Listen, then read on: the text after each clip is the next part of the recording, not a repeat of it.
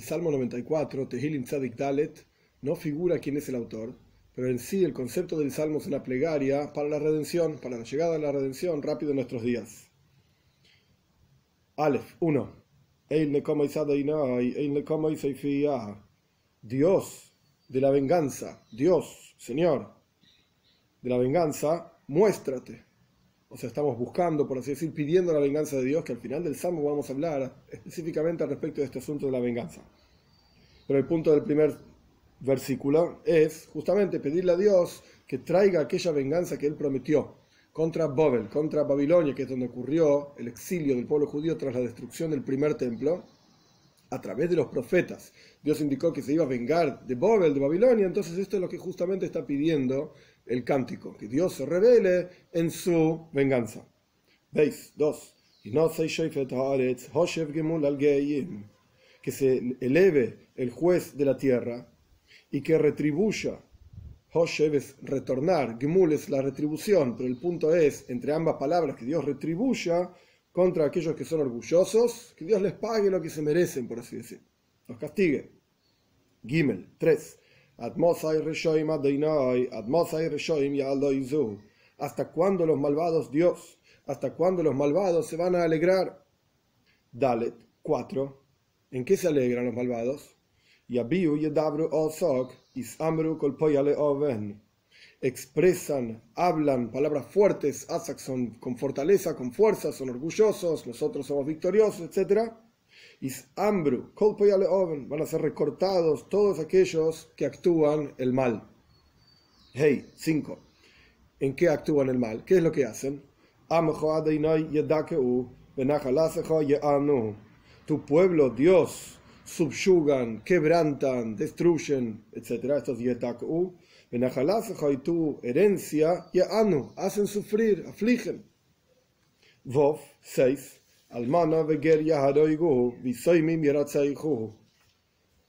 viuda y extranjero asesinan, y a los huérfanos ellos mismos matan o mandan a otros matar a los huérfanos. Es decir, en el versículo 5 está hablando de aquellos que tienen poder, digamos, dentro del pueblo judío mismo, o porque tienen dinero, o porque tienen fuerza, ellos son quebrantados y afligidos. Pero aquellos que ya de por sí mismos son débiles, como los huérfanos, los extranjeros, las viudas, etc., a ellos directamente los matan. Zain 7. Y ellos dicen, no ve Yudkei, un nombre de Dios, no ve Dios, y no entiende el Señor de Jacob. ¿No ves que estamos, somos exitosos en hacer sufrir al pueblo judío y no nos pasa nada? Ges 8. Entonces pide el cántico, entiendan, tontos en el pueblo, que, o sea, aquellos pueblos que están haciendo sufrir al pueblo judío. Uxilim, otra palabra para tontos, boyarim, en el, salmo anterior hablamos la diferencia entre boyar, barley, eida, entre un tonto que no sabe y un tonto que no entiende aquello. Básicamente la diferencia aquí es la misma. Bar es una persona que no tiene cabeza para entender las cosas. ¿Por qué? Porque está totalmente hundido en su propia groseridad, es una persona ordinaria, entonces no es capaz de entender cosas sutiles. Ixil, otra palabra para tonto, se refiere a una persona que de por sí es inteligente y es capaz de entender cuestiones pero está tan hundido en sus propias pasiones que esto le impide también entender. Entonces, volviendo al Salmo, al versículo, que entiendan aquellos que son ordinarios en el pueblo. Por eso habla de los xilim, los tontos, taskilu. Van a comprender, porque ellos son capaces de comprender. ¿Cuándo lo van a hacer? Aquellos que piensan en el versículo anterior 7, que dicen que Dios no ve y no sabe y no entiende, etc., ¿cuándo van a entender? Tes 9, aquel que planta el oído, o sea, que crea el oído, ¿acaso él mismo no va a escuchar? aquella persona, aquel Dios que crea, no es una persona, me refiero a aquel que crea aquel que crea, forma, el ojo, no va a observar. Yud 10. Aquel que castiga a los pueblos ¿Acaso no va a reprender? Aquel que enseña al hombre conocimiento, ¿él no va a saber las cosas? Por supuesto que sí. Yudalef, 11. Todo lo contrario, Dios conoce los pensamientos del hombre, que son vanidad, son vacíos. Yud Beis, 12. Dichoso es el hombre que es reprendido por Dios, es decir, no por otros hombres, sino por Dios directamente. Y de su Torah, de tu Torah, nos puedes enseñar esto, es decir, está escrito incluso en la Torah el hecho de que Dios mismo prueba a las personas reprendiéndolas, entonces, aquel que está cantando el salmo, que está pidiendo que Dios se vengue de aquellos malvados, que hicieron daño al pueblo judío, que piensan que Dios no está y no los observa, etc., ahora está pidiendo que Dios cobre de ellos todo el mal que le hicieron al pueblo judío, y por otro lado está diciendo, ¿y por qué nos ocurre esto a nosotros? Oh, esto nos ocurre a nosotros porque está escrito en la Torah misma.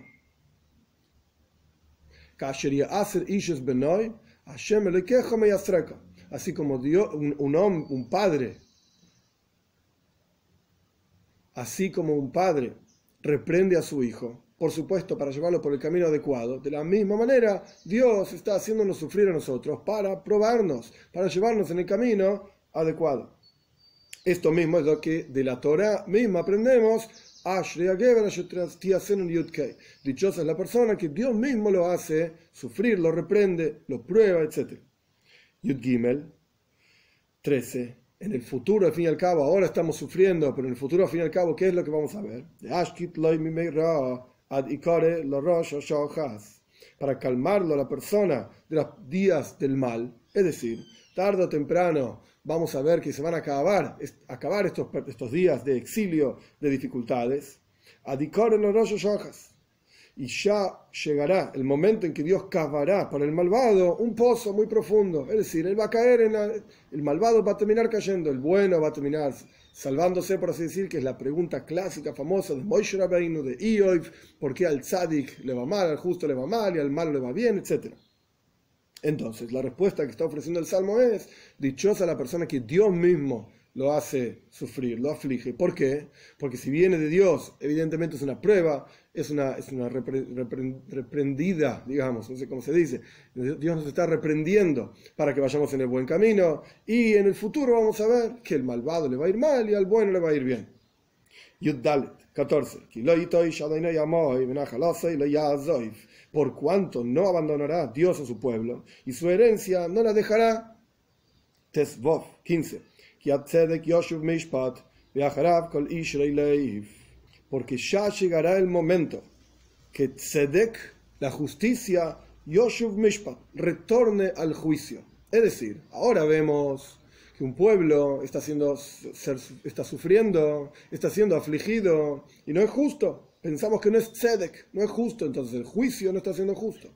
Entonces está cantando, por así decir, diciendo el autor, a tzedek yoshuv mishpat, ya llegará el momento en que en el juicio, en el mishpat, haya tzedek, haya justicia, y entonces,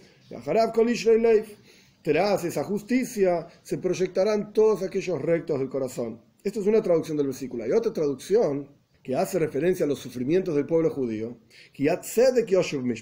hasta que el pueblo judío sea tzedek, sea justo, es decir, seamos refinados con aquellos sufrimientos, como el padre que está haciendo sufrir a su hijo para llevarlo en el camino adecuado, para refinarlo, para elevarlo y enseñarle, etc. Entonces,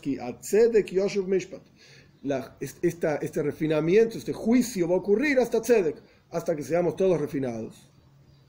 Entonces, después de este mishpat, después de este juicio, vamos a ser todos rectos de corazón. Con la venida de Moshiach, todas las personas van a retornar hacia el bien.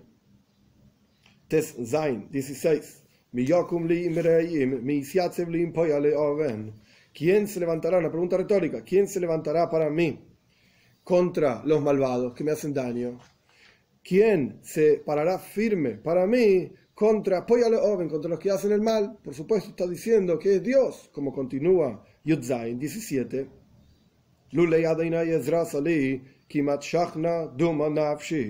Si no fuese por Dios, que es ayuda para mí, en poco tiempo Shachna, estaría recostado, por así decir, estaría acabado.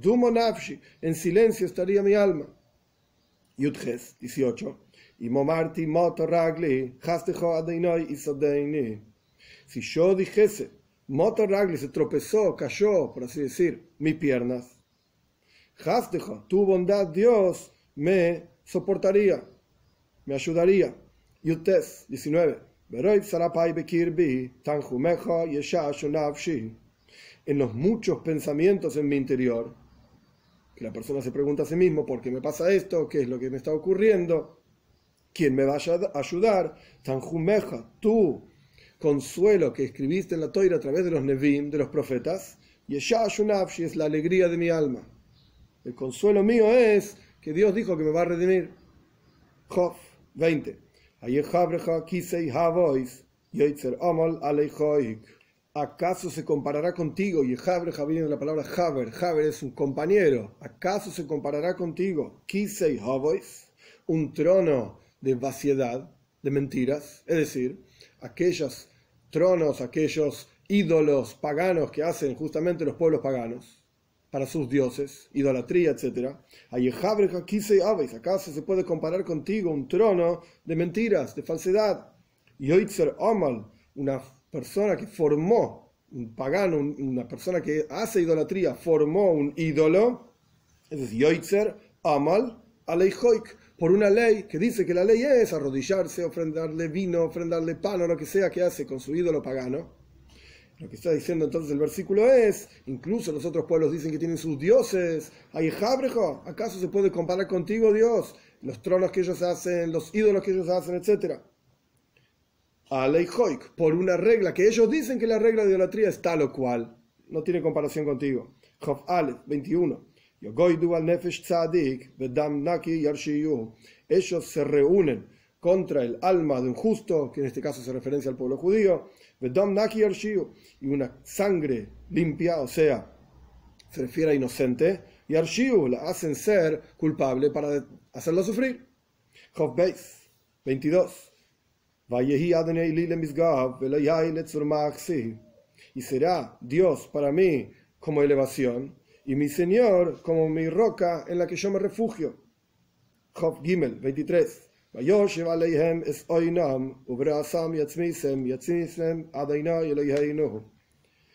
Haz retribuir contra ellos su fuerza, o sea, la fuerza con la cual hicieron sufrir al pueblo judío, pues que ellos les vuelva sobre ellos mismos. Y en su maldad destruyelos. Destruyelos Dios nuestro Señor. Este es el, este es el salmo. Ahora bien, el comienzo mismo del salmo hay un problema, como hablamos también en la introducción el salmo empieza, Dios de la venganza, Dios, Señor, Dios de la venganza, muéstrate. Pero hay un problema.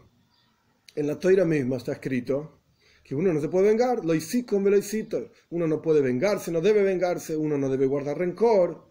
El concepto de la venganza en el judaísmo está muy mal. Y sabemos que todo aquello que Dios nos manda a nosotros hacer, Él mismo lo hace. Él mismo cumple sus propias reglas. Como está escrito, Israel. Él dice sus palabras a Jacob, Dvarav, sus propias palabras. Israel, sus propias reglas. Entonces las reglas que él tiene mismo, que él cumple, nos manda a nosotros a cumplir. Entonces si a nosotros nos manda a cumplir, no, no puedes vengarte, no existe el concepto de la venganza, lo y no te vengues. Entonces, ¿por qué Dios se llama el Dios de la venganza? ¿Por qué él sí se venga y nosotros no? Más aún, el nombre de Dios, Aleph Lamed, Keil, es un nombre que expresa bondad. Geset Keil Kolayem, la bondad de Dios es todo el día. Quiere decir que el nombre Eil, de vuelta, Aleph Lamed, está directamente relacionado con la bondad divina. ¿Cómo puede ser que ese nombre figura aquí como Keil Nekomo Como que es un Dios de venganza, y más aún, el nombre Yud Kei Kei, de cuatro letras tetragramatón, también em, implica Raham, misericordia. Y en la palabra Nekama, venganza, en el primer versículo del Salmo. Las tres primeras palabras son dos nombres de Dios y en el medio venganza. Estos dos nombres de Dios, el primero indica Gesed, bondad, y el segundo, nombre de Dios, que es la tercera palabra del primer versículo del Salmo, indica Rájame y misericordia. ¿Cómo puede ser que en el medio de la bondad y misericordia, venganza? No tiene sentido. Baal Shem Tov explica de la siguiente manera con un ejemplo. Este concepto con un ejemplo. Ejemplo, Baal Shem Tov es que una persona en un pueblo se rebeló contra el rey. Hizo daño al rey, le pegó al rey, le faltó respeto al rey, etc. Entonces, ¿qué hizo el rey? El rey tenía en sus manos declarar la muerte para esta persona, que le faltó el respeto en forma pública, sea lo que fuere que hizo. Se rebeló contra el rey. El rey tiene en sus manos declarar la muerte y acabar con el asunto castigar a esta persona. Pero ¿qué hace el rey en lugar de esto? Lo lleva a su palacio, le enseña cómo son las costumbres del palacio y esta persona empieza a elevarse de rango, por así decir, en el palacio mismo, de sirviente de acá, de sirviente de allá, etcétera, hasta que se transforma en Mishnah Melech, en el segundo del rey, en el consejero más importante del rey. Cuanto más el rey eleva a esta persona, tanto más vergüenza esta persona siente por el daño, por así decir, por la, por la rebeldía que hizo contra el rey. En lugar del rey castigarlo directamente, no hay castigo más grande, por así decir, que el rey expresando su bondad hacia esta persona y esta persona teniendo una terrible vergüenza de que a pesar de que se rebeló contra el rey, el rey hace todo tipo de bondades impresionantes con él, al punto tal que lo eleva a ser Mishnah Melech, segundo del rey. No hay sufrimiento para esta persona más grande. Hubiese sido fácil para esta persona recibir la pena de muerte. Se acabó el asunto, el rey lo castigó porque se rebeló. Pero en lugar de esto, hay una vergüenza, por así decir, constante. Y uno podría preguntarse, oh, un momento, entonces el rey lo está castigando efectivamente. Sin embargo, la idea es que en lugar de morir o de ser castigado por alguna, de alguna otra forma, el rey lo que está logrando es capar, que esta persona expíe aquello malo que hizo, pero en forma de bondad. ¿Es una venganza? Sí pero es una venganza en forma de Keil, en forma de bondad, es una venganza en forma de Avaye, Yudkei, Vavkei, el nombre de Hashem de cuatro letras, en forma de Rahamim, de misericordia. Por eso, en este salmo, el salmo mismo empieza, le Hashem, con la bondad de Dios, venganza. Hashem, el nombre de Dios, esto es Rahamim, esto es misericordia, porque esta es la forma más bondadosa de expiar por lo que la persona hizo mal. Y continúa el salmo diciendo, Keil le Seifía. Dios de la venganza, muéstrate. ¿Qué significa? A través de que Dios muestra a la persona una extrema bondad con esta persona y la persona tiene vergüenza de haberse rebelado contra el rey. Esta, esta, esta demostración divina de la bondad divina para con la persona, esto expía aquellas cosas negativas que la persona hizo con el objetivo de rebelarse contra el rey. Que tengamos el juz, el mérito de, por un lado, nunca rebelarnos contra el rey, acabamos de aceptar al rey en Rosh Hashanah, etc. Y por el otro lado, que cualquier cuestión que tengamos que expiar, que al fin y al cabo sea en forma de bondad, la bondad divina, y que sea bondad revelada, clara, que podamos ver a nuestros ojos de carne y hueso, y la bondad mayor de todas es la venida de Moshiach pronto en nuestros días.